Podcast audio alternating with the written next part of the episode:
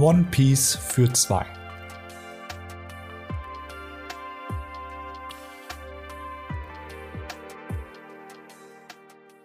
Und damit herzlich willkommen zur mittlerweile 44. Folge von One Piece für zwei, der One Piece Podcast, bei dem wir jede Woche über das neueste One Piece Chapter sprechen, wenn eins rauskommt. Und diese Woche kommt keins raus. Ähm, genau, wie letzte Woche angekündigt, werden letzte Woche Chapter 1084 und sprechen in dieser Folge so ein bisschen über Chapter 1082, Chapter 1083 und Chapter 1084. Und natürlich mache ich diesen Podcast auch diese Woche wieder nicht alleine, sondern habe an meiner Seite den Pascal mit dabei. One Piece fällt nicht aus, solange wir weiter Podcasts machen. Eben, eben. So sieht es nämlich aus.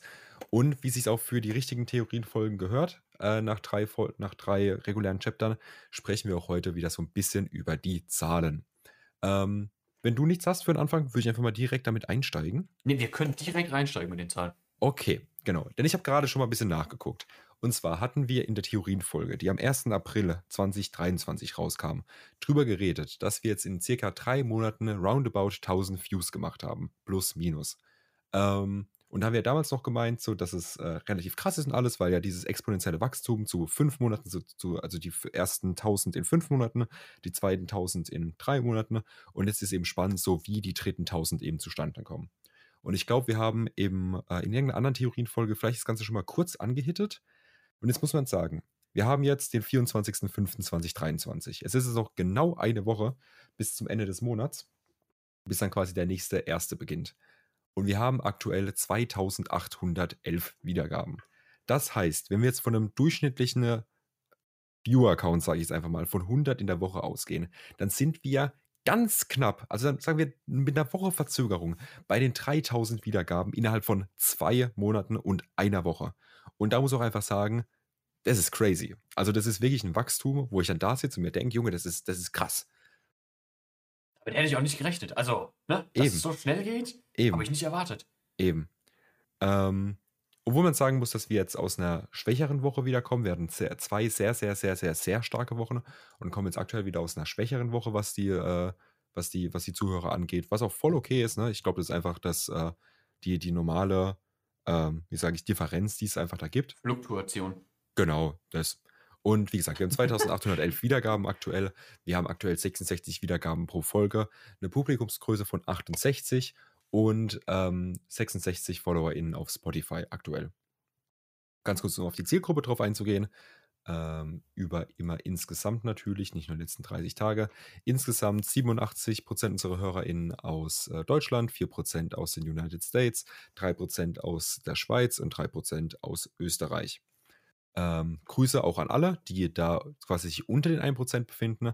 Natürlich auch an die Leute aus Albanien, der Ukraine Stand with Ukraine, ne? wir, sind, wir sind alle mit dabei. Ähm, Brasilien, Indien, Madagaskar, Portugal, Kuala Lumpur, Vietnam, Luxemburg, Norwegen, Saudi-Arabien, Italien, Frankreich, Niederlande, Australien, Rumänien, United Kingdom, Mexiko, Japan, Kanada und das war es auch basically.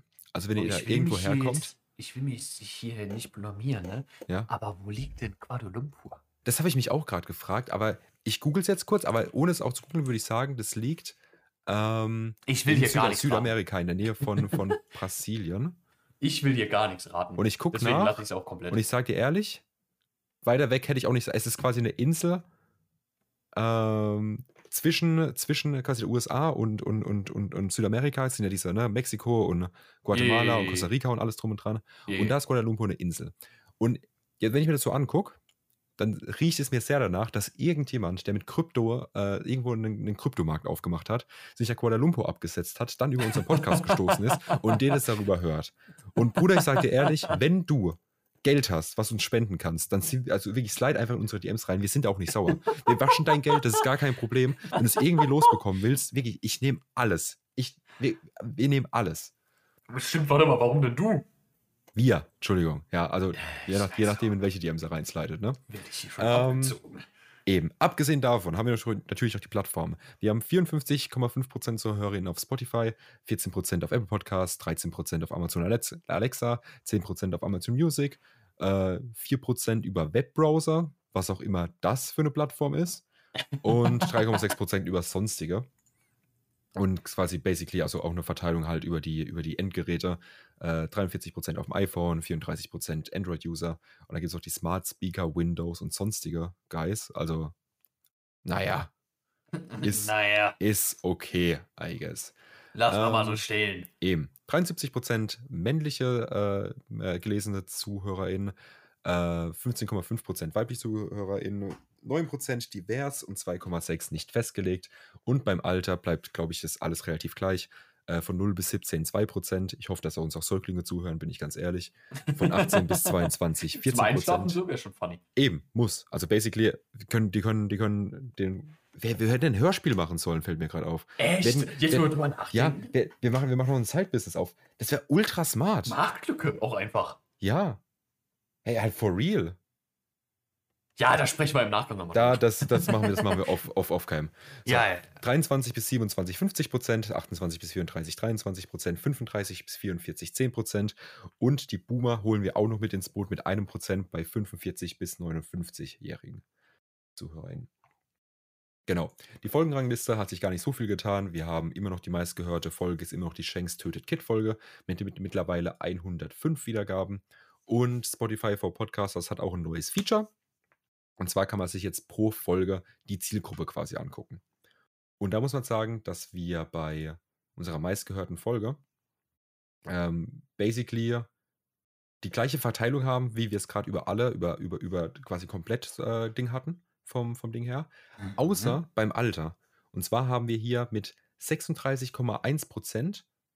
Und da ist es, also pass auf, hör mir zu. Das, ist, das, das, das muss ich jetzt genauer erörtern. Okay, okay, okay. Wir haben okay. 36,1 Prozent unserer ZuhörerInnen sind 35 bis 44 bei dieser einen Folge. In dieser Zielgruppe von den 35 bis 44-Jährigen sind 27,3 Prozent männlich und 72,7 Prozent weiblich. Das heißt also, dass wir bei unseren, dass wir bei dieser Folge 72,7 Prozent der 35 bis 44-jährigen Frauen abgeholt haben. Das freut mich. Das finde ich auch nicht Ne? schlecht. Hier nochmal. Grüße geht raus an alles, was kein Mann ist. So. Eben, eben, so nämlich. Und auch, muss man ja auch sagen, ne? Ähm, wahrscheinlich eine, eine, eine bessere, eine bessere, äh, wie sage ich jetzt, eine diversere Quote als wahrscheinlich jeder Monte-Stream. Nicht nur wahrscheinlich. Ziemlich sicher. Ziemlich sicher. Genau. Ansonsten ähm, war es auch erstmal so soweit von den Zahlen im Allgemeinen. Ähm, ich kann mal ganz kurz, das, das seht mir leider nur auf dem Smartphone. Ähm, hab ich hier, dass wir jetzt, genau, hier sieht man jetzt, äh, die letzten 30 Tage halt 409 Wiedergaben hatten. Was, wenn man sich jetzt für einen Tag runterrechnet, wahrscheinlich gar nicht so schlecht ist. Nee, das klingt Ähm, äh, super solid. Eben, das klingt solid. Ansonsten haben wir, ähm, und da haben wir nur off-cam drüber geredet, aber ich habe dir aber zu dir mal gemeint, dass ich äh, Sponsoring-Anfragen verschickt habe. Beziehungsweise habe ich jetzt die Woche eine Anfrage verschickt. Okay. Und zwar ähm, haben wir einfach mal angefragt bei Red Bull, wie es eigentlich aussieht, äh, ob sie uns nicht sponsern wollen. Also quasi, sie geben uns Reichweite und wir nehmen nur einen Red Bull dafür, ähm, was schon ausreichen würde, um, äh, um uns einzukaufen. Ähm, hab da mit natürlich ne, nicht mit der KI geschrieben, selbstverständlich nicht mit der KI geschrieben. Ich habe es komplett selbst geschrieben, da eine Klar. Anfrage hingeschickt. Und die ist relativ lang. Ähm, zu lang jetzt hier, um das alles vorzulesen. Ne? An sich stand einfach drin, dass wir einen Podcast machen, so und so viele Hörer haben und deswegen äh, gern Sponsoring haben wollen, dies und das. Und dann kam leider nur zurück. Äh, vielen Dank für, äh, für euer freundliches Lob zu unserem Red Bull-Produkten. Es freut uns immer wieder zu hören, wenn wir unsere Kunden mit der nötigen Energie versorgen können. Wir freuen uns sehr, dass ihr Interesse an einer Zusammenarbeit im Bereich Opinion Leader Marketing mit Red Bull Deutschland habt. Derzeit sind allerdings keine weiteren Kooperationen mit Content Creatern und Opinion Leadern geplant, da wir uns hier auf unsere bestehenden Kontakte konzentrieren. Heißt basically, die haben uns einfach eine Standardantwort hingeklatscht. Schade. Ja, klar, also, klar, klar, klar. it is what it is. Aber, wenn jetzt hier jemand zuhört, der irgendwo arbeitet, die noch Leute für ihr Produkt brauchen und ihr habt ein cooles Produkt und sei es, sei es Handschuhe zum Controller halten, Handschuhe zum Zocken. Schickt ihr uns, wir probieren sie aus und dann denken wir da nochmal drüber nach. So. Denn Handschuhe zum Controller? Mir, mir ist gerade nichts, mir ist wirklich, mir ist gerade nichts Absurderes eingefallen im ersten Moment. Das war also auch ein bisschen, ein bisschen schwach. das ist echt ein bisschen schwach. Ja. Ja, wenn ihr zufällig bei Nintendo Deutschland arbeitet, So. ne, Schickt uns alle Amiibos. Alle. Alle Amiibos will ich haben. So. Zweimal. Ja. Und auch die ganz seltenen, die nur noch in, im Regal rumstehen bei Ja, euch. das meine ich mit alle. Ne? Ja, ja, richtig. Ähm, genau. Ansonsten würde ich sagen, es, das war es erstmal soweit zu Zahlen und Fakten abseits von One Piece. Und wir haben jetzt drei Chapter nochmal durchzugehen, noch ein bisschen zu besprechen und zu gucken, was da so passiert ist. Jawohl. Sehr gut.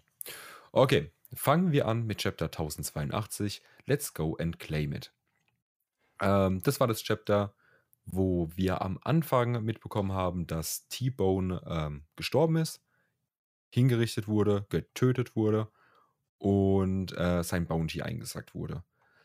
Direkt vorab, um das direkt aufzugreifen, was ist so dein Statement jetzt nach, nach drei Wochen? Denkst du, T-Bone ist, ist, ist weg? Ich denke, der Mann ist tot, ja. Okay. Ähm, ich denke, dass wir sind ja in der ne, Final Saga aktuell in One Piece. Das Ja. denke ich jedem aufgefallen hat, denke ich jeder mitbekommen. Und ich habe das Gefühl, dass Oda sich allein auch wie er aktuell die Story schreibt, deutlich weniger zurückhält, was ne, auch Charaktere angeht, sie zu zeigen, deren Kräfte zu zeigen und dass zum Beispiel sowas wie Charaktertode auch ein weiterer Punkt sein wird, in dem er sich nicht mehr so zurückhalten muss. Oder hat äh, schon öfter mal äh, bekannt gegeben äh, oder gesagt, warum er nicht gerne Charaktere tötet, ne? warum sowas wie Pell zum Beispiel im Alabaster-Arc mit der Bombe, warum er überlebt hat. Ähm, Im im Skypiea-Arc, der Vater von der, ähm, von der Frau, die die Strohpiraten, mit der sich da angefreundet haben, warum der überlebt hat. Diese ganzen Fake-Out-Deaths, warum er die überhaupt eingebaut hat in der Story, hat er mal erwähnt, dass er ähm, einen Arc einfach nicht auf einer traurigen Note beenden will, ne, Ja. indem dann irgendwie noch so ne, diese Tragödie mitschwingt, von wegen, dass da ne, der, der, die Leibwache gestorben ist, der Vater, whatever. Diese, äh, diese Zurückhaltung muss er jetzt, glaube ich, einfach nicht mehr haben, dadurch, dass wir in der finalen Saga sind. Und ich denke auch, dass er das weiß. Ich denke auch, dass Oda selber das Gefühl bekommt, hey, ich kann hier jetzt öfter mal Charaktere aus der Story rausnehmen durch einen Tod, weil wir jetzt so nah schon am Ende von One Piece sind, also ne, nicht, nicht in Panik geraten, aber wir sind jetzt schon relativ nah am Ende von One Piece und er für sich selber hat jetzt pretty sure schon den ganzen Weg dahin grob ausgemappt. Und die ganzen Charaktere, die fürs Ende nötig, notwendig sind und die Charaktermotivation, ne, was da eventuell noch kommt mit Charaktermotivation für Blackbeard und sowas, das mal außen vor jetzt, aber welche Charaktere er haben will, das hat er mit Sicherheit alles schon festgelegt. Das ist schon in Stein gemeißelt, da bin ich mir sicher. Ja. Das heißt, Charaktere, die dann nicht in dieses Roster fallen, kann er loswerden. Und wenn das dann der Story gut tut, dann denke ich, hat er da auch kein Problem äh, mehr damit, das zu tun. Und ich denke, das ist ein so ein Szenario gewesen. Und mich persönlich freut es auch immer noch mega. Ne? Nicht unbedingt, dass T-Bone gestorben ist, das ist sad. Aber die Tatsache, dass er der Cross Guild diese direkte Relevanz in der Welt gegeben hat, indem er einen Weißadmiral durch die Cross Guild hat umbringen lassen. Ja. Das zeigt einfach, dass Oda bereit ist, diesen, diesen extra Schritt zu gehen und die Cross Guild auch wirklich relevant zu machen fürs Endgame. Ja, ja. Eben. Und da gehe ich komplett mit. Also ich glaube, es ist wirklich einfach eben aus dieser, wie, wie, wie ich sage es einfach mal, Cross-Guild ähm, ähm, halt einfach wichtig, dass sowas jetzt passiert ist. Und dass es auch eine relativ äh, hohe Person halt einfach äh, von der Marine trifft. Ja, also so hoch wie möglich es eben ging. Ja. Ein Admiral hätte es nicht umbringen können. Das wäre Ja. absolut ne, over the Ja. gewesen. Vizeadmiral ist das nächste niedrigste. Das ist das höchste, was gegangen wäre. Und ich bin wirklich, mich freut, für die Story freut mich mega. Ja. Es wäre natürlich schön gewesen, das, das Ganze halt zu sehen, wie es passiert ist. So auch in, nur wenn es in einem kleinen Flashback gewesen wäre und gerade so ein paar Panels oder so. Oder zumindest wenn der Mann halt drüber geredet hat, es quasi so ein bisschen halt äh, zu zeigen, wie es auch der Anime halt gern gemacht hat. So weiß einfach so, so kurz wegschalten, äh, kurz zeigen in der Vergangenheit, einfach mit so ein paar Shots, wie es passiert ist und dann weitermachen. Also das kann der Anime ja immer noch machen. Ne? Ich weiß, Ja. was du meinst, und da bin ich auch ganz bei dir. Ähm, das kann der Anime aber auch immer noch machen. Und das, Ja. da wäre ich dann auch fein mit, wenn das so ein Anime-Ding wäre. genau deswegen meine ich, wenn, es so ein Anime-Only-Ding wäre, wäre auch absolut fein damit. Ähm, aber wenn es halt gezeigt wird, also wenn, wenn er wirklich tot ist und das, und das alles halt so gemacht Ja, wird. klar, klar, Also klar. in die Richtung.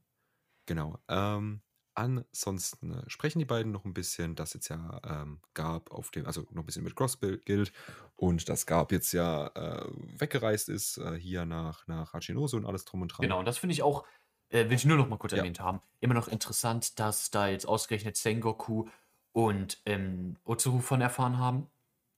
Ich meine, klar, ähm, Tsuru, die, die äh, Großmutter von der einen von SWAT, ich habe den Namen schon wieder vergessen. Mhm.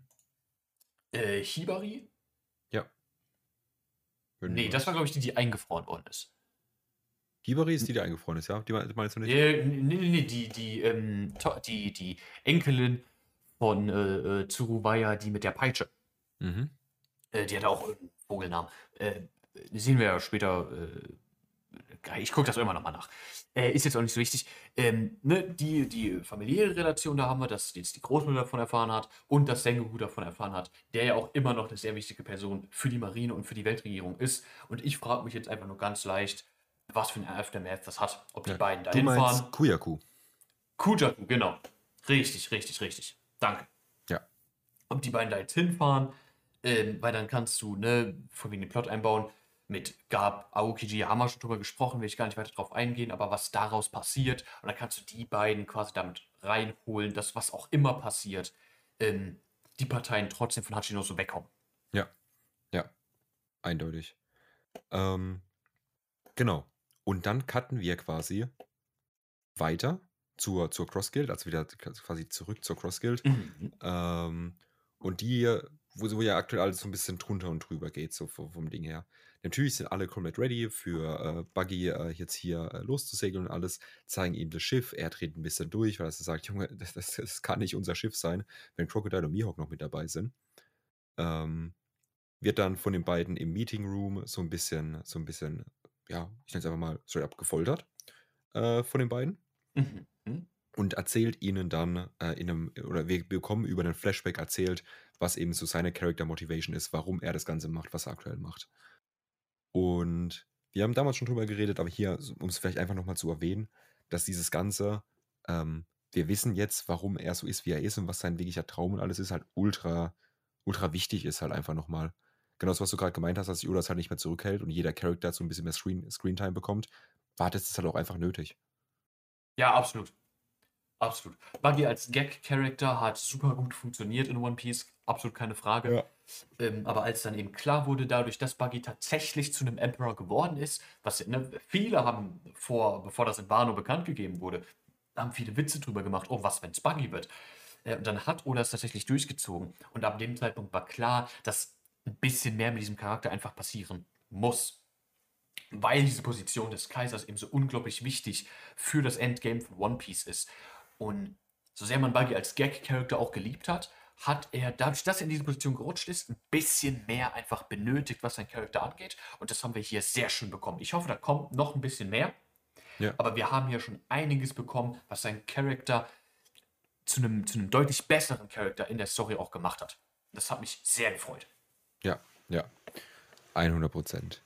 Genau. Und ja, wir können es einfach nochmal sagen, quasi sein, sein Traum an sich ist ja einfach, ähm, wie sagt man, die, die, die, den, den Traum von, von Roger zu weiterzuleben, Ja, zu vollenden, mehr oder weniger, also quasi in seine Fußstapfen zu treten, so richtig.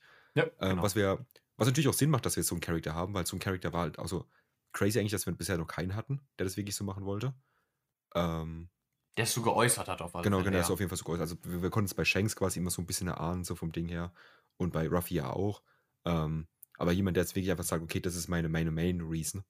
So, ich würde jetzt nicht sagen, das ist sein, so dieses, dieses Dream, Big Dream-Ding. Aber auf jeden Fall seine Motivation, damit angefangen zu haben. Ja, Und er, absolut. er verfolgt es auf jeden Fall immer noch. Ja. Oder beziehungsweise äh, jetzt wieder. Ne? Ja, ja. Genau. Und dann. Ich würde hier Ah. nochmal kurz auf Mihawk Ja. eingehen wollen. Ja. Äh, Crocodile nicht unbedingt. Ähm, bei dem ist eigentlich klar. Aber bei Buggy hält hier seine komplette Rede übers One Piece, blablabla.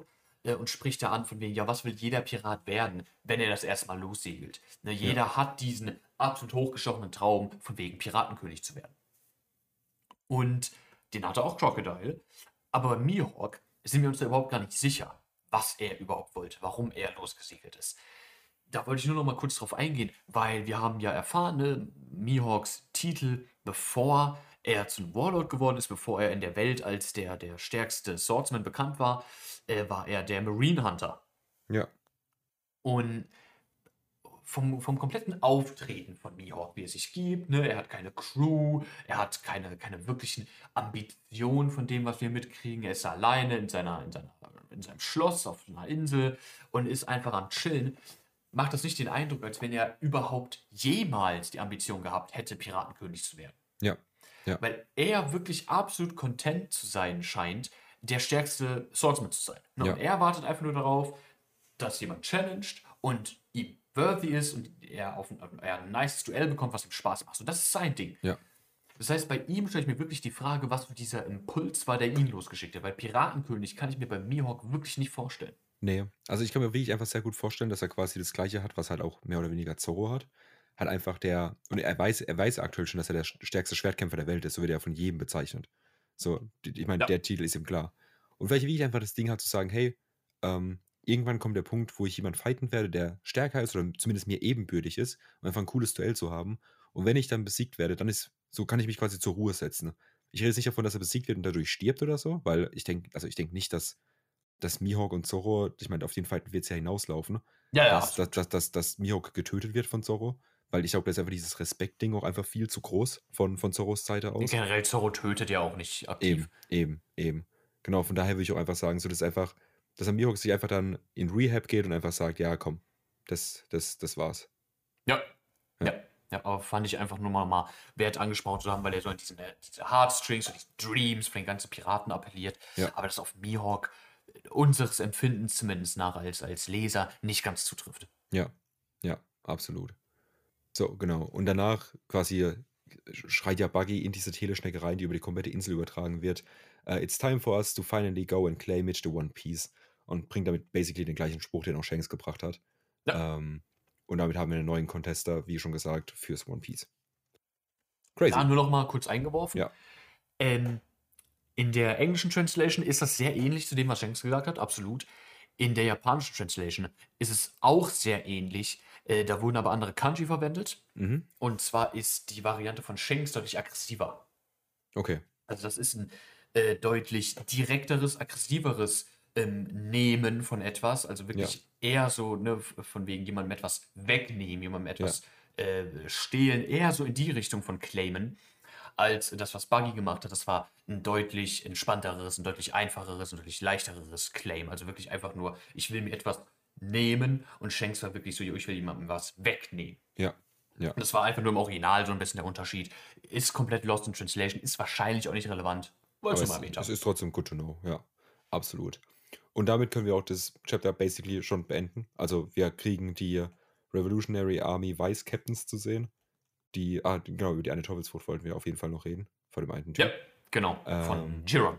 Genau. Ansonsten, um es ganz kurz damit abzuhaken, ähm, wir sind auch, äh, auf Kamabaka, Kamabaka Queendom.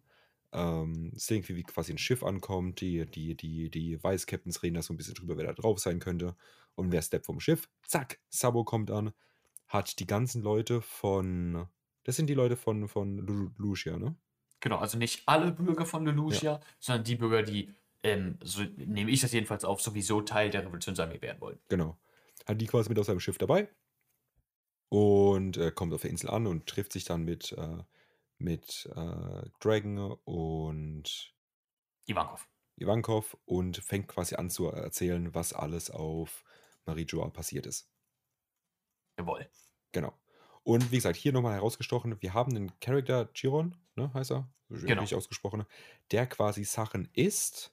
Also es wirkt zumindest so, er, er isst was und ja, kriegt die Fähigkeit mehr oder weniger von dem, was er gegessen hat. Das sehen wir nicht, ob er die Fähigkeit kriegt.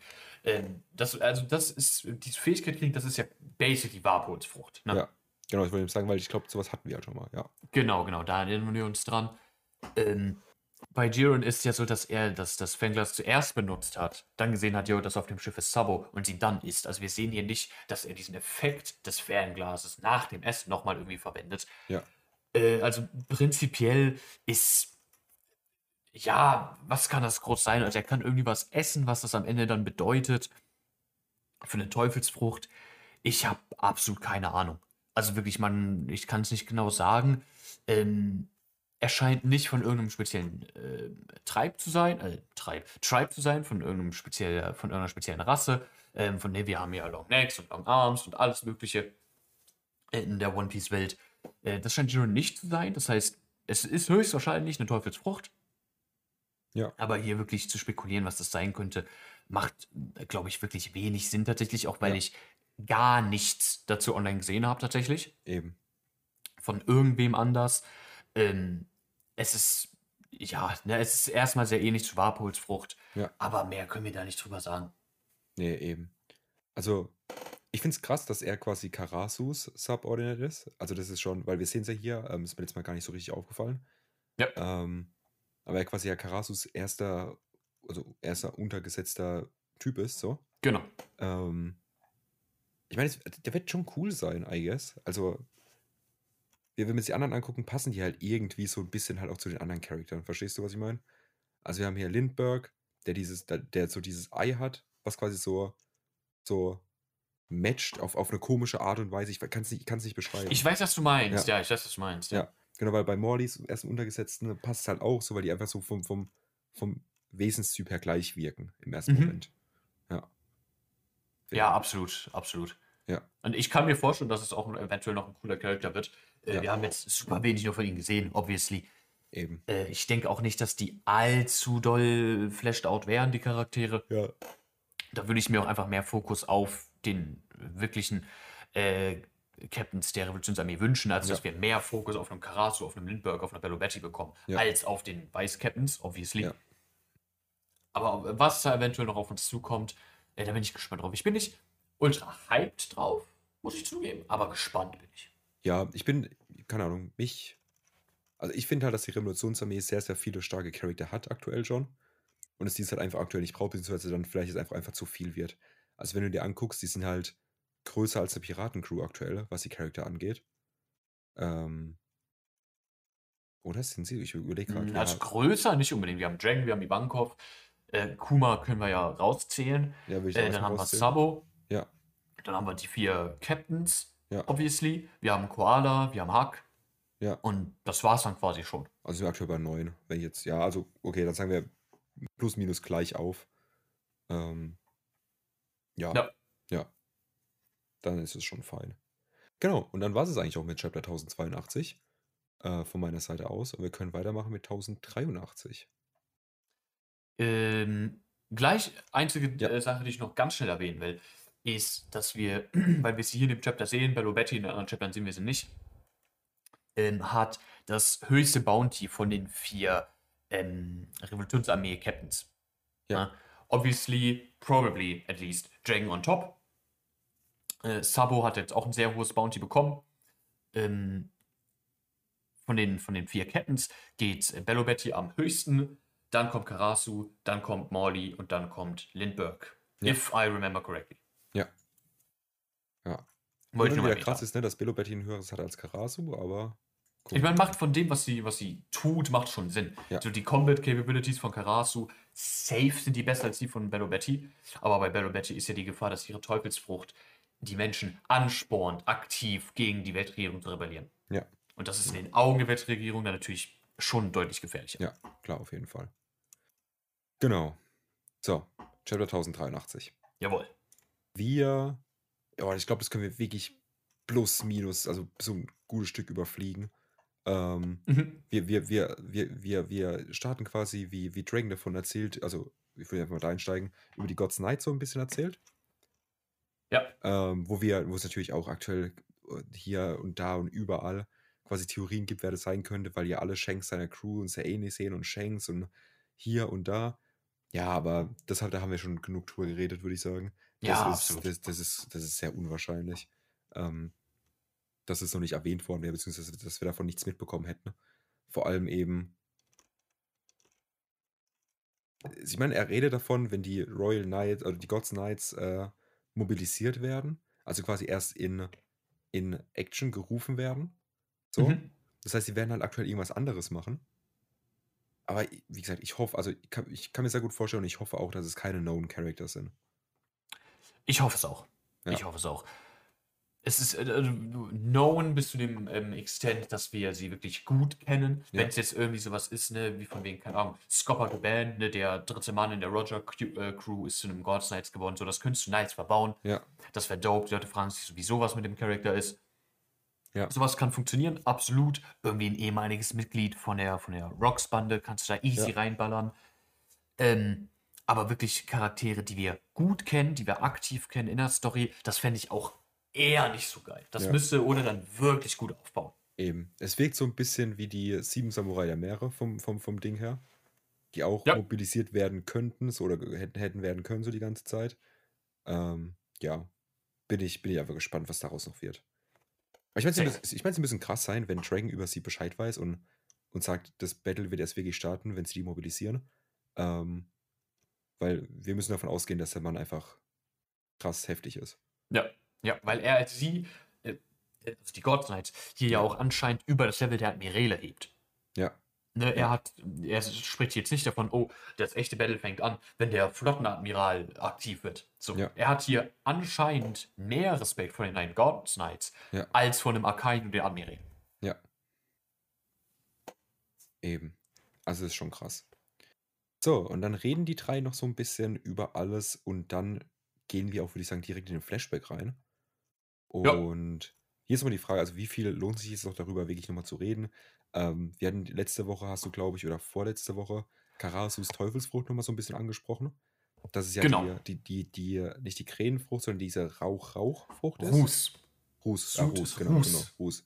Die Rußfrucht ist, ähm, wo natürlich auch sehr, sehr viele Fragen offen bleiben, wie das Ganze funktioniert.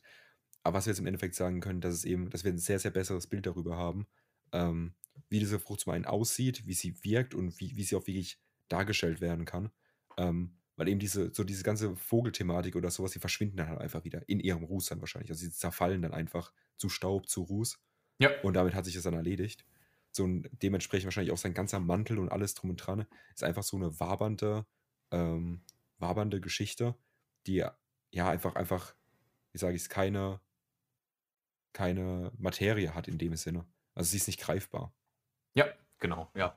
Ich würde auch super gerne noch ein bisschen über Grasus Teufelsfrucht sprechen, tatsächlich. Ja, ja, gerne.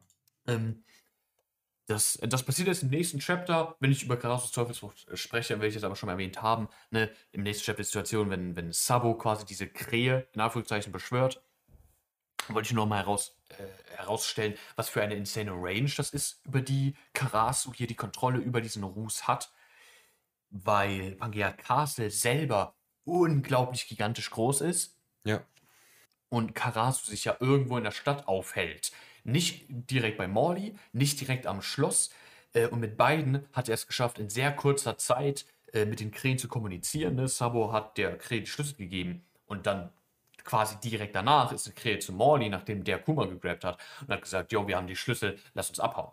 ja, Also die Range, über die dieser Mann mit seinen Krähen ein Informationsnetzwerk aufbauen kann, ist insane und auch eine super krasse Utility. ja, Plus die Combat Capabilities von dieser Teufelsfrucht sind actually keiner broken.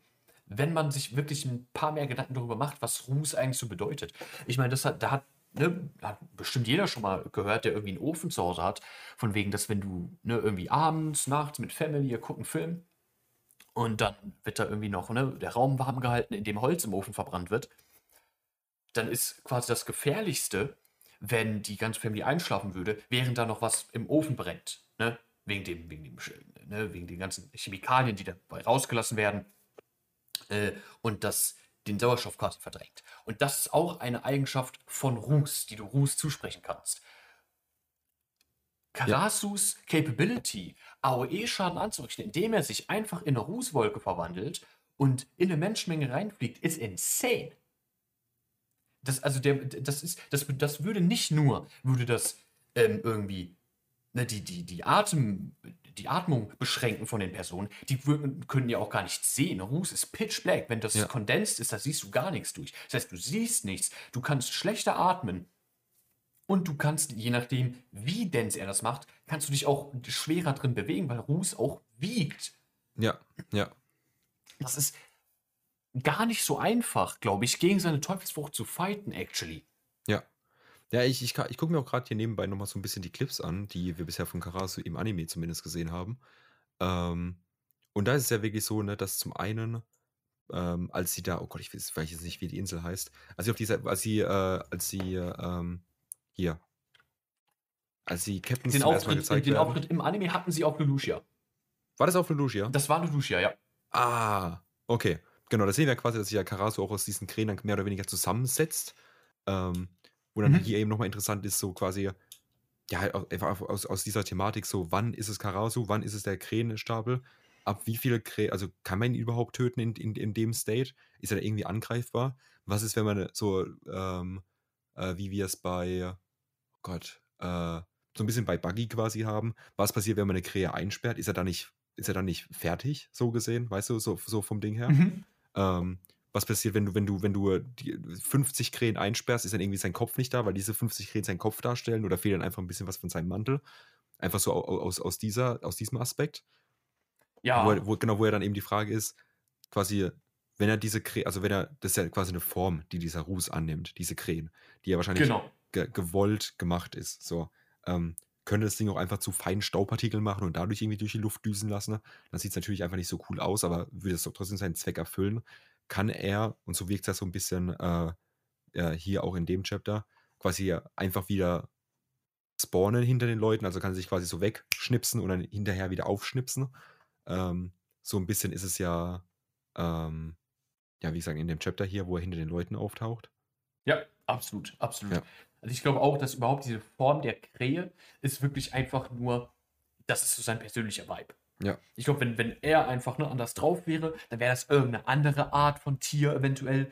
Das könnte, eine, könnte ein Papagei sein, da könnte ein Spatz sein, das könnte wahrscheinlich auch ein fucking Elefant sein. So, das ist, glaube ich, wirklich einfach nur im Rahmen seiner Abilities. Hat er sich dazu entschieden, so, mein, yo, mein Vibe ist Emo, ich stehe übel auf Raben, auf Krähen. Und das ist einfach so den, den, den Vibe, den ich fahren will. Und in diese Form packe ich meinen Ruß. Ja, ja, Und dann haben wir es, würde ich behaupten, wie quasi bei jeder anderen Bierfrucht, dass solange auch nur ein kleinster Teil dieses Elements, was er erschaffen hat, ähm, ich sag mal, frei ist, ne, ja, kann er sich vollständig aus diesem Teil wieder regenerieren. ja, Ne, wir haben es bei einem, bei, bei Akainu zum Beispiel haben wir es gesehen, ähm, wenn der, ein Beispiel, was ich jetzt im Kopf habe, als der von, von Crocodile auf Marineford in zwei geteilt worden ist, hat er, ist er, ist, er nicht hingegangen und hat diese beiden Körperhälften wieder so zusammengefügt, sondern hat Ja. seinen Körper einfach aus einer Körperhälfte wieder vollständig zusammenfließen lassen.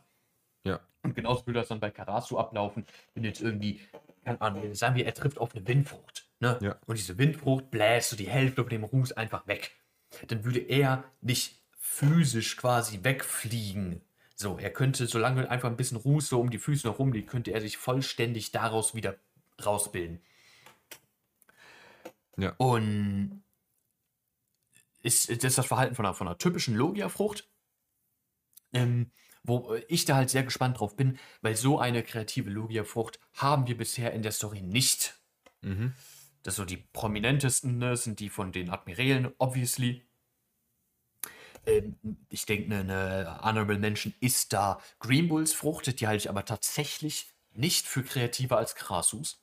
ja, Ne, beste Beispiele sind Aokiji und Akainu. Und wir gehen ja davon aus, dass das, was mit Punk Hazard passiert ist, ne, dass äh, sich das Klima auf einer Insel wirklich so krass permanent geäutert hat, dass das das Awakening von Logia-Teufelsfrüchten ist. Ja. Dass du das Element deiner Frucht dauerhaft in das Klima um dich herum irgendwie äh, einbauen kannst, irgendwie einfließen lassen ja, kannst. ja, Und da wäre super interessant zu sehen, wie das mit Karasus Teufelsfrucht aussieht, weil deswegen habe ich eine Greenbull nur eine Honorable Mention gegeben. Bei ihm ist keiner obvious. ja, So, er macht halt alles zu Pflanzen. So, die Vegetation wird einfach steil gehen. Ja. Ist cool, ist dope, aber ist nicht so krass special. Bei Karasu würde mich wirklich interessieren, ob es wirklich, ne, müssen wir immer noch sagen, ob es überhaupt eine logische Teufelsfrucht ist, weil dann frage ich mich wirklich, wie dieses Awakening aussieht. Weil du kannst nicht Ruß in das Klima von der Insel einbauen. Das, das funktioniert so nicht. Ruß ist ja das, das ne, Produkt einer, einer, einer Reaktion, ne? Ja. irgendwas Organisches wird verbrannt und daraus entsteht Ruß. ja, Und wie, wie das in einem Awakening funktionieren soll, frage ich mich sehr, bezweifle aber ehrlich gesagt auch, dass wir es zu sehen bekommen. Ich komme jetzt, ich bezweifle es auch sehr stark. Was ich mir, also was ich mir vorstellen könnte, rein vom Ding her, dass es quasi so eine Art, ähm, ja, so, so, dass es quasi so eine Art Rußnebel dann wird, also auf, auf eine riesige Range äh, mehr oder weniger, ähm, in der er halt quasi, also jetzt, wie gesagt, wir, wir, reden, wir reden davon, dass es wahrscheinlich nie passieren wird, dass wir sowas sehen werden. Ja. Aber indem er vielleicht so eine Art Law sein kann, weißt du? Er Mhm. äh, kann hin und her springen, quasi in diesem Nebel ist er dann wirklich so das, das, das, das allmächtige Wesen, das halt keine Grenzen mehr kennt und kann sich quasi, ist, ist dann, ja, wie gesagt, un, un, unangreifbar und alles, weil er sich durchgehend zu diesem Nebel verwandeln kann, hinten dran wieder auftauchen kann, hin und her und hin und her. Und dann quasi einfach so eine Sphäre um sich errichtet, ähm, in dem ihm nichts passieren kann. Und indem er vielleicht auch dann einfach die Leute, dadurch, dass sie eben dann auch nicht atmen können, weil der Ruß sich direkt in ihren Lungen und sowas absetzt, ähm, dann noch halt wirklich am Arsch sind. Ja, absolut. Absolut. Ja. Da würde ich, ne, bei, bei, bei Ruß, ne, bei dieser Idee, ähm, da können wir, glaube ich, recht froh sein zu einem Teil. Ähm, gerade jüngere Leser von One Piece sind da wahrscheinlich äh, recht froh drüber, ähm, dass das hier ein Schon-Manga ist. Ne? Ja. Das heißt, Oda wird hier keine blutigen, brutalen Szenen einbauen. Weil das könntest du mit Ruß sehr, sehr, sehr leicht machen. Weil erstens, Ruß verursacht Krebs. Ne? Ja. Müssen wir nicht drüber reden. Wenn er sich irgendwie in so eine Rußwolke verwandeln würde und in ein Menschenmasse reinfliegen würde, dann hätten sehr viele Menschen in der One Piece-Welt auf einmal Krebs. Ja. Wird Oda natürlich nicht gehen auf die Schiene, ist klar. Aber ist, ne, für uns, ne, in Anführungszeichen, sagen wir mal, Power-Scaling-wise, eine Possibility. Ja. Und natürlich, was wir auch noch nicht hatten bei Logia-Teufelsfrüchten, ist, wenn du Ruß einatmest, kann er das denn dann noch kontrollieren? Ja. Kann er denn einfach das Ruß, was sich in deiner Lunge befindet, manipulieren und irgendwie dir durch die Brust schießen lassen? Ja. So. Ja, da, da, Geht ist, das? Hat er die Möglichkeit dazu? da ist sowieso spannend, ähm, inwieweit er eben Ruß beeinflussen kann, was quasi nicht von, von sich selbst ausgeht. So Auch das, Ähm, ja. kann jetzt quasi, wenn, wenn jetzt eben was natürlich die Kombination mit Sabo natürlich insane machen würde, wenn wir es jetzt, Genau. äh, wenn wir es nämlich so sehen, Sabo verbrennt was und kann dann einfach Karasu diese, diese Energie quasi nutzen, diesen Ruß nutzen, ne? äh, von dieser Instant-Verbrennung quasi, um sich damit zu buffen. Genau, ja. Da wäre ich nämlich auch als nächstes drauf eingegangen. Diese Synergy zwischen Sabo und Karasu, wenn das so funktioniert, ist actually insane. Ja, ja, er, er verbrennt irgendwie einen halben Wald ähm, auf, au- in, in Marie Joie und all- dieser ganze Ruß, der dabei entstanden ist, den kann Karasu dann nutzen. Das wäre broken. ja. Vor allem, weil wir es ja in One Piece kennen. Also wenn, wenn in One Piece irgendwie was äh, verbrannt wird, dann zerfällt es in der Regel auch immer direkt äh, zu, zu, zu Kohle und zu Ruß und allem drum und dran. Ja. Genau. Also es ist, ist wirklich, es hält halt, als Karasu hält sehr, sehr, sehr viel offen als Charakter und hat wirklich sehr, sehr großes Potenzial, sich da ganz weit nach oben zu schießen. Ja, absolut. Ja. Absolut. Ich finde es nice, dass wir in diesem Chapter ne, 1083 jetzt, ähm, dass wir auch direkt viele der Applikationen von seinem Ruß auch sehen. Ähm, also diese, diese Wolkenform, ne, wenn er in dieser Wolke äh, um die Füße von den Geheimagenten ne, rum sich hinter die begibt, aber dann auch diese harte Form von Ruß, wenn das gehärtet wird, äh, mit diesen Spikes, mit denen den danach dann besiegt. Also, oder scheint ja auch wirklich ähm, an an diese ganzen Punkte anknüpfen zu wollen. Das freut mich einfach mega. Ja, ja. Genau. Ansonsten äh, habe ich noch eine Frage an dich zu diesem Chapter auch noch. Also ich habe noch ein paar Fragen, aber äh, denkst du, Fujitora wollte for real den Meteor Strike dahin knallen, um das Ding Ja. zu beenden? Ja, absolut. Aber wäre das nicht ultra dumm? Äh, also natürlich wäre es dumm. Ähm, bei Fujitora müssen wir aber daran denken, dass er im Gegensatz zu einem Akainu oder einem Green Bull ähm, nicht unbedingt äh, die, die Celestial Dragons auf demselben Level hält in der Welt. Ja. Äh, Green ja. Bull und, und Akainu, die sind ne, komplett am, am, am, am ne, Füße lecken, äh, gar keine Frage.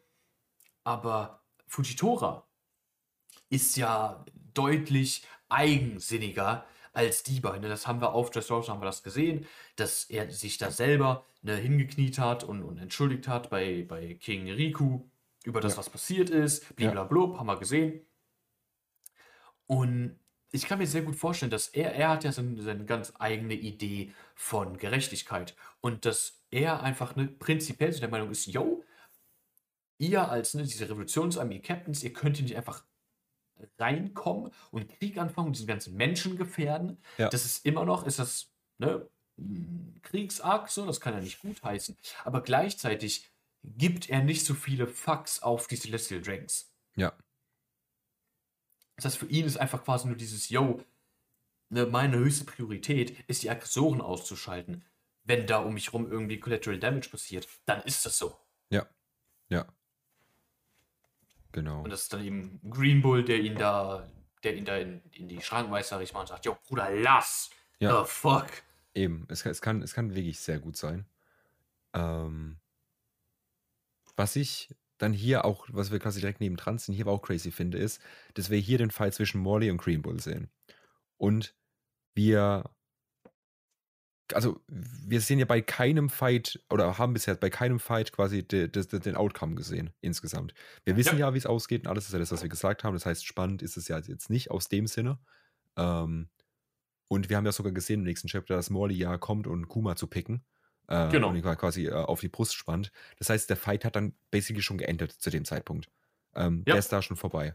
Und da finde ich es also hätte ich es einfach schön gefunden, wenn man das halt vielleicht ein bisschen, ja, vielleicht, vielleicht noch ein bisschen ausgeführt hätte.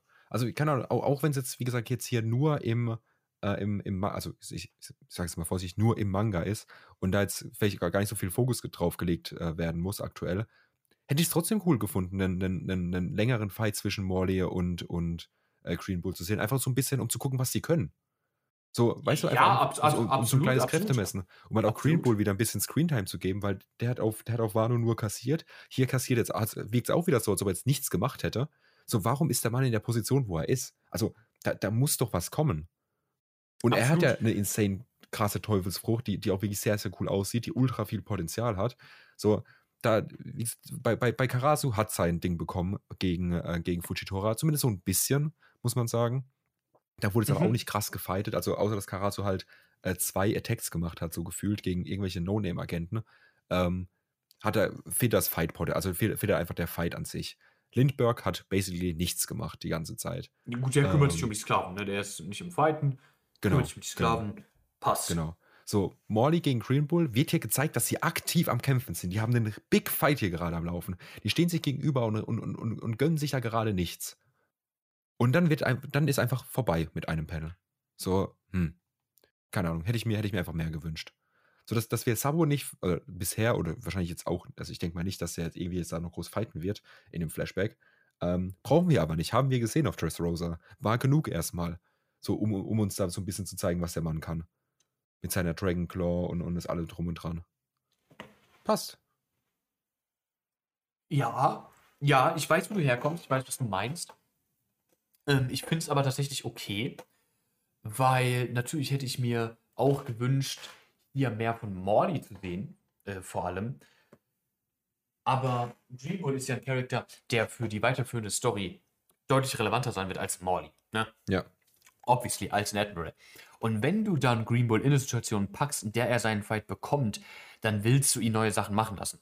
Du kannst den Fight hier nicht wirklich lange ausführen lassen, ohne ihn irgendwelche Moves machen zu lassen. Und das sind Moves, die du dir vielleicht einfach aufsparen willst für eine Situation, wo es dann tatsächlich auch was bedeutet. Weil Ja. das ist ja diese Problematik, dadurch, dass wir hier in einem Flashback sind, kann er irgendeinen Move raushauen.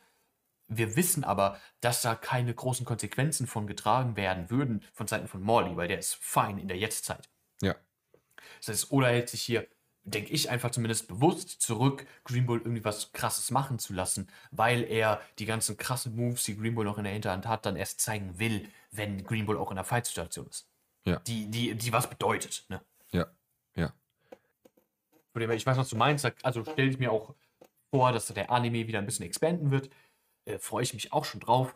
Ähm, aber aus Manga-Sicht finde ich das hier tatsächlich fein. Ich weiß, was du meinst, aber ich bin zufrieden. Ja. Ja, wie gesagt, ich, ich bin jetzt nicht hart enttäuscht so. Ich habe es auch nicht erwartet, dass das da mehr gezeigt wird. Ähm, ich hätte es einfach so nice to have gefunden, wenn es Absolut. gewesen wäre. Absolut. Eben. Und mit, mit kleinem, kleinen Blick auf die Zeit würde ich vielleicht direkt zu Chapter 1084 kommen und die letzten 20 Minuten ne, äh, jetzt halt darauf noch mal investen. Ne?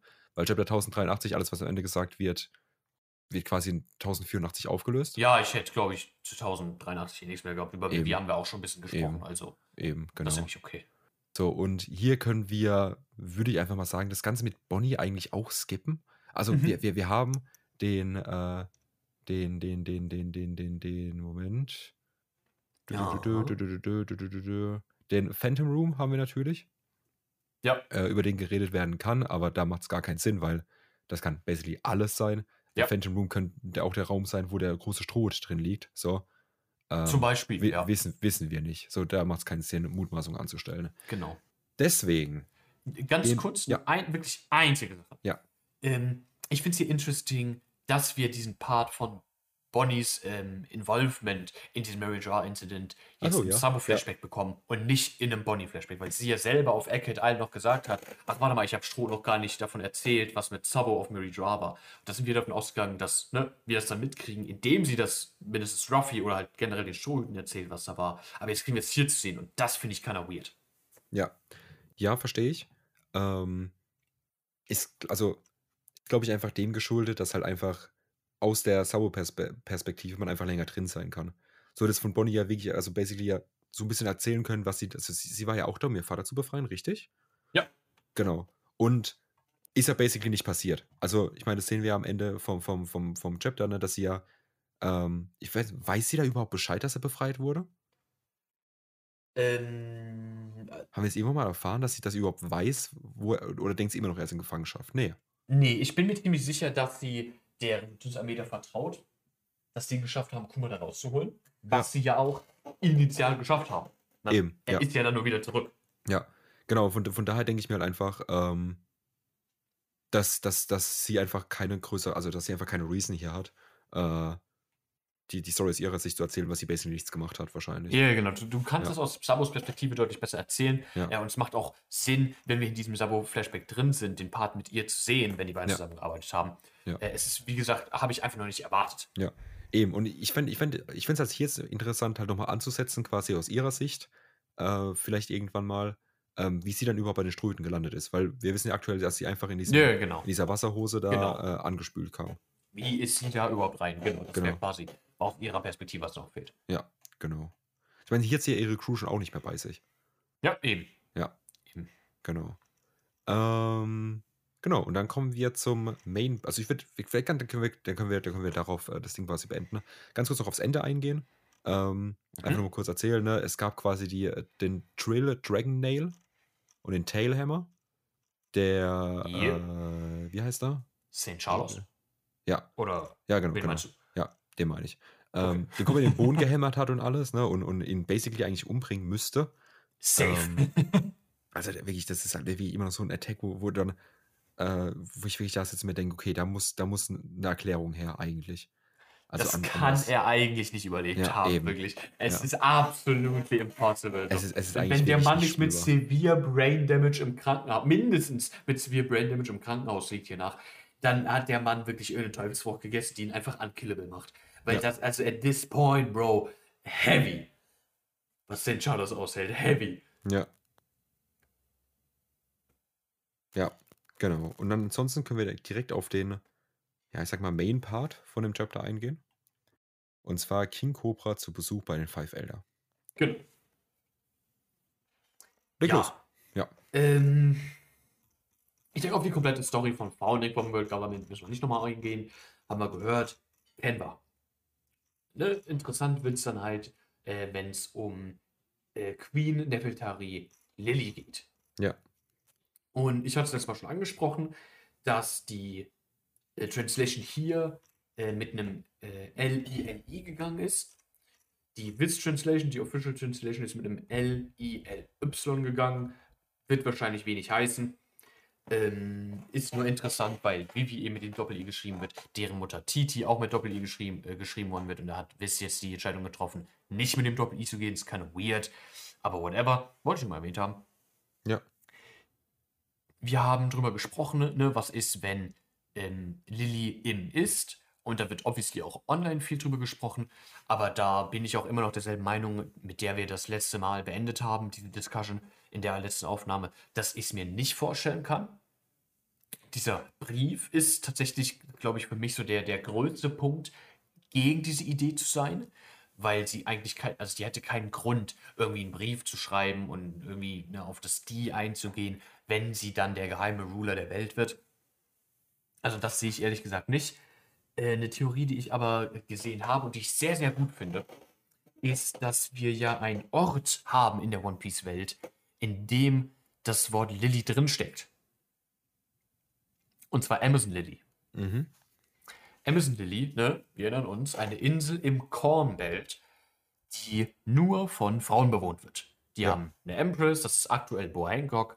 Davor war es eine Unbekannte, davor war es Shaki, davor war es ähm, Neon. Davor wissen wir gar nichts. Und die Idee, ne, Nefertari Lily nach dem Krieg, whatever, hat ihr Schwert nicht hier mit dazu vor den Empty Throne gepackt und ist weg. Und obviously ist sie nie in Alabasta angekommen. Das heißt, die Idee ist, dass irgendwie versucht worden ist, sie auf dem Weg zurück nach Alabasta umzubringen. Also irgendein Assassination Attempt, vielleicht auch, ne, sie sollte nur entführt werden, irgendwie sowas. Sie wurde versucht abzufangen, mindestens. Dass das aber erstmal grob gescheitert ist. Sie sich dann aber gedacht hat, yo, wenn die so, wenn sie schon bereit sind, mich hier irgendwie ne, in, in, in einer offiziellen Eskorte von mir aus äh, zurück zu meinem Heimatland abzufangen und mich umzubringen, gefangen nehmen zu wollen, dann sind sie wahrscheinlich auch bereit, dadurch, dass es jetzt nicht geklappt hat, das zu machen, wenn ich wieder zurück in meinem Heimatland bin, wenn ich wieder in Alabasta bin. Und um Alabasta hier nicht in Gefahr zu begeben, hat sie sich ähm, dazu entschieden, woanders hinzugehen. Da kann dann eventuell sogar die ehemalige äh, Reinkarnation von Poseidon ins Spiel kommen. Weil wir haben ja aktuell in der One Piece Welt haben wir die Möglichkeit für die Marine den Combelt zu äh, durchqueren. Ne? Ja. Das ist aber ja eine neue Erfindung. Und das ging sehr lange nicht. Das, ne, wir wissen nicht, ob, die, ob das, das ähm, Ancient Kingdom eventuell Technologie hatte, um das zu erreichen, weil die, die war ja obviously mad advanced, ähm, das, das Ancient Kingdom. Aber gehen wir einfach mal davon aus, dass das nicht ging. Dann hättest du da easy Poseidon mit einbauen können, die die Sea Kings kontrolliert und dadurch Queen Nefertari quasi durch den Combat gelassen hat. Auf Amazon Lily. Damals noch nicht Amazon Lily, was dann To Be Amazon Lily werden sollte. Ja. Sie hat ihren eigenen Namen quasi eingebaut bei dieser Insel, bei der Namensgebung der Insel ähm, und hat dann quasi den Treib der Kuja gegründet. Der Treib der Kuja, Kuja heißt ja Schlange. Ne, der der Schlangen-Vibe ist ja auf Amazon Lily auch quasi permanent gegeben. Allein die Namen der, der, der wichtigsten Charaktere. Wir haben Boa Hancock, die Schwester von ihr, ähm, Sanda Sonja zum Beispiel, das sind auch Schlangennamen. Die haben, die beiden zumindest haben Schlangen-Teufelsfrüchte. Das Boot der Kuja-Piraten wird von zwei riesigen Schlangen getragen. Ja. Und das geht natürlich in die Idee ein, dass wir aktuell einen Charakter haben, der King Cobra heißt. Und dass vielleicht diese Idee, dass quasi alle männlichen Mitglieder der Nefeltari-Familie nach irgendwie Schlangenarten benannt worden sind, dass ne, der ehemalige, damals Mann von Nefeltari, Lilly, oder eventuell der, der Bruder, der danach regieren musste, ähm, dass der Name quasi mit in diesen, diesen Vibe of Lee eingeflossen ist und sie darauf diesen Stamm gegründet hat. Dass die Person damals vielleicht wirklich Kuja hieß Ja. Ja. und sie so quasi ne, die, die ähm, Angreifer, sag ich einfach mal, von Alabasta ferngehalten hat, sie selber nicht zurückkehren konnte, aber trotzdem quasi ihre Legacy aufrechterhalten hat. Das Ja. ist quasi die Idee dahinter mit Amazon Lily, Nefertari Lily, King Cobra, den Kuja. Finde ich eine sehr nice Idee, muss ich sagen. Finde ich auch eine sehr nice Idee. Ist natürlich, wo man jetzt natürlich, wenn man, wenn man jetzt böse sein will, kann man natürlich sagen, natürlich kann man sich alles zusammenspannen, irgendwie von One Piece. absolut, klar, Ähm, klar. Aber ist auf jeden Fall eine Theorie, die, die ich auf jeden Fall sehr schön finde, vom, Ding her. Aber es hört sich, also gefühlt, muss ich sagen, es hört sich so ein, obwohl, nee. Dafür ist ähm, Nefeltari Lily eigentlich zu wichtig, äh, um sie irgendwie beiläufig abzuhandeln. Ähm, Das jetzt habe ich ja nämlich auch das Gefühl. Weil Genau. sie wirklich einfach gestorben haben zu lassen, fände ich ein bisschen zu wack dafür, wie sie hier in die Story eingebaut wird, sag ich Ja, mal. ja. Und von all den Explanations, was mit ihr eventuell passiert ist, finde ich die am besten. Ja. Ja. Ich meine, ich, muss- ich finde natürlich auch, dass, dass äh, ja, da haben wir letzt, letztes Mal ja schon drüber geredet, dass sie quasi halt äh, nur für den Plot jetzt halt da ist, um das ganze Void Century und alles halt äh, Ja, ja, aufzubauen absolut. und so. Natürlich äh, macht es ultra Sinn aus dem Moment.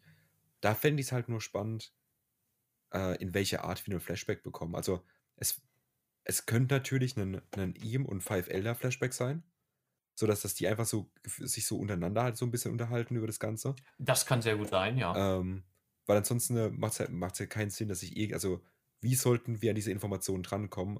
Also, wer, so, in One Piece ist ja immer so, dass wir so, solche Sachen erfahren, indem Personen drüber reden. Ähm, oder, also, oder indem halt irgendwie das gerade Plot-Relevanz hat. Ja, Und ja, dann, da ja. frage ich mich halt so, in, in welchem Zusammenhang erfahren wir wirklich, was in World Century passiert ist?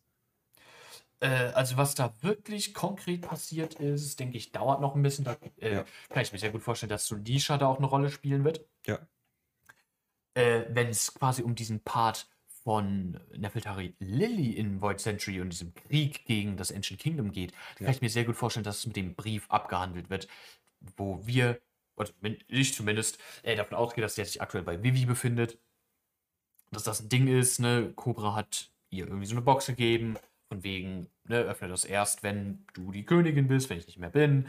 Ähm, da steckt dieser Brief drin.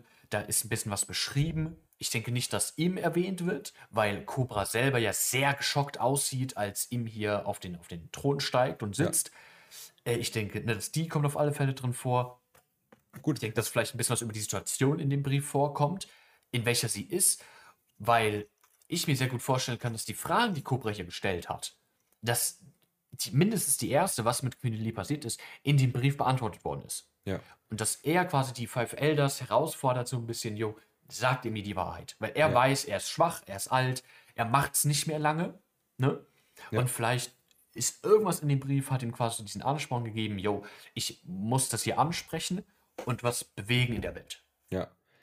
Ich meine, es wird, also, mich wundert, dass du gerade gesagt hast, dass, äh, dass ihm wahrscheinlich nicht im Brief vorkommt, weil ich kann Ja. mir das sehr gut vorstellen, dass er im Brief vorkommt. Weil eben anhand der Reaktion, wie Cobra hier reagiert, ähm, er wusste, also er weiß ja von der Existenz von ihm gar nichts. So, und dann halt quasi Genau. das, was er gelesen hat, bestätigt zu bekommen, quasi, wenn er halt drin steht, hey, es gibt diese, äh, no, also egal wie, da, da will ich jetzt gar nicht so, drauf, äh, so sehr drauf eingehen, aber quasi es gibt diese Person oder es gibt Rumore, dass es diese Person gibt und alles drum und dran. Und dann sieht er ähm, die Person, die vielleicht genauso im Brief beschrieben wurde. Vielleicht hat er ihm damals, als, als er das erste Mal auf den Thron draufgestiegen ist und das alles angefangen hat quasi, schon ein ähnliches oder genau dieses Outfit eben an. So dass es quasi sein, sein, Das kann sein, sein, ja. sein Verwandlungsoutfit war, quasi, wo er sich erstmal draufgesetzt hat, hat er gesagt, okay, und das bin ich jetzt.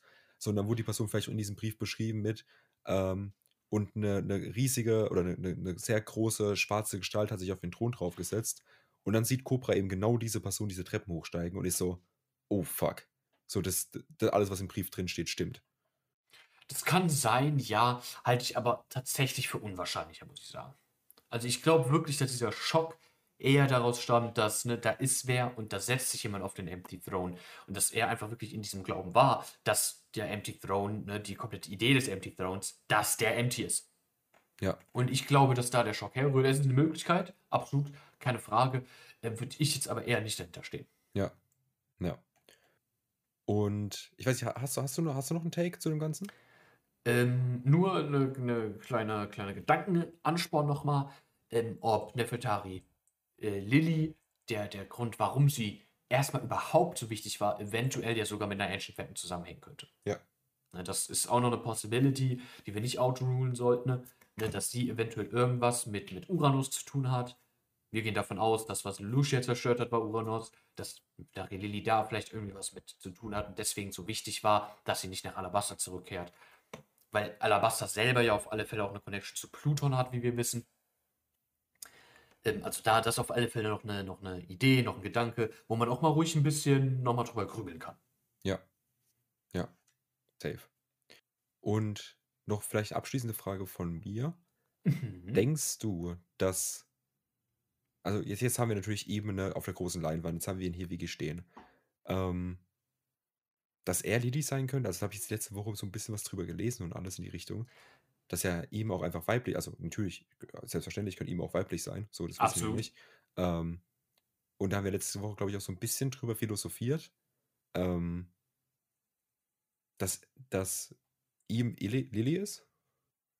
Ja, ich meine, ich hatte es vorhin schon mal kurz erwähnt, äh, aber ich glaube es nicht.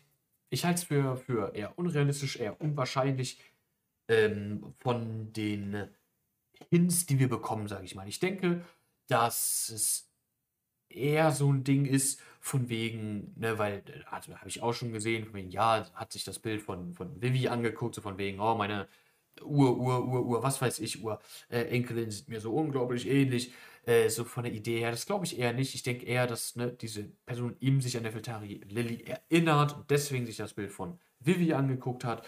Ich denke, dass dieser Brief keinen Existenzgrund hätte, wenn das hier Nefeltari Lilly wäre. Ich halte es für unrealistisch, dass eine Nefeltari Lilly damals zu ihm hätte werden können, aus der Perspektive heraus, dass der Empty Throne ja leer bleiben soll. Also wie hätte das passieren sollen, dass die ganzen anderen Könige einfach sagen, ja, du wirst jetzt der alleinige Herrscher der Welt. Wenn dir die komplette Idee von diesen Schwertern vor dem Thron ist, dass keiner auf diesen Thron steigt.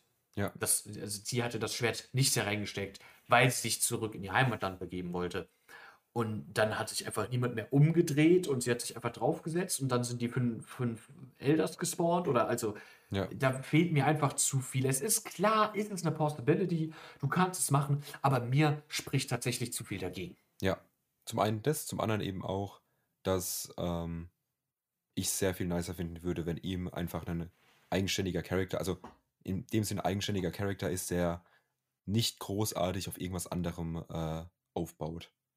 Ja. Ja, ich kann mir sehr gut vorstellen, dass ihm als Charakter schon existiert hat, auch in dem Krieg gegen das Ancient Kingdom Ja, und da schon eine Figur war und sich dann eben irgendwie ne, diese Follower, diese fünf Weisen, deren Vorfahren, whatever, als Follower gesucht hat. Ähm, auch auf Mary Joal war damals und ne, nebst den ganzen Königen, nebst Nefeltari Lili und den anderen Monarchen sich dann auf den Thron gesetzt hat. Das kann ich mir eher vorstellen. ja, eben. Und da ist eben auch spannend, ähm, warum lebt er überhaupt so lange? You know? Genau, absolut, klar. Ja. Klar. Haben wir, haben wir auch schon oft erwähnt. Das Ja. ist das Altersding mit ne, Laws und Sterblichkeitsfrucht und wo das herkommt, dass es überhaupt bekannt ist und sowas mit den fünf Weisen, dass die auch anscheinend nicht altern. Äh, ja, klar, ne, ist immer noch ein Thema. Ja, absolut. Genau. Und damit würde ich sagen, haben wir die drei Chapter durch, wa? Mhm. Ich bin echt gespannt auf Chapter 1085. Es, es, gibt, es gibt immer noch sehr viele Möglichkeiten, wo wir einsteigen könnten. Und jetzt würde ich einfach wirklich, wirklich sehr hoffen, dass wir nicht auf Egghead zurückgehen, sondern diesen Flashback jetzt abschließen hier. Ja, ja, ja. Weil ich glaube, das kannst du jetzt halt in einem Chapter sehr gut. Also, wenn, ich meine, die, die andere Situation ist ja basically beendet äh, bei den ganzen äh, ähm, Admirälen von den Rebos. Ja, genau. Die ist durch. Das heißt, wir haben aktuell einfach nur diesen Throne Room und wir haben eben Sabo, der da irgendwie hinkommen muss. Und das kriegst du auch in wenigen Panels, kriegst du das hin. Also, ich kann Ja, mir sehr ja, gut ja, vorstellen, dass wenn wir dort bleiben, das im nächsten Chapter abhaken. Ja, ja, sowieso. sowieso. Ja, ja. Eben. Aber dann war es soweit von meiner Seite aus. Vielen, vielen Dank fürs Zuhören. War eine äh, mittellange Folge, eher eine kürzere Theoriefolge.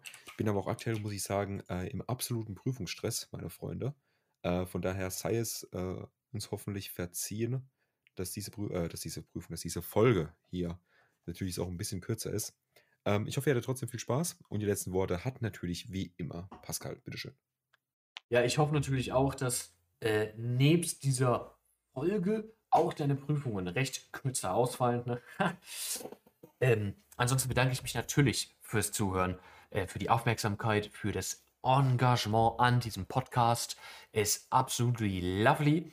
Ähm, schaut euch gerne nochmal von Chapter 1084 die, ähm, das, das, das äh, Panel an vom, vom Jump-Magazin, wie Ruffy da sitzt. Sieht mega dope aus mit dem King-Todesschädel. Ähm, ansonsten war's das. Ich bin raus. Ich bedanke mich fürs Zuhören. Und wir äh, sehen uns dann, hören uns dann nächste Folge wieder. Ne? Haut rein, macht's gut und tschüss. tschüss.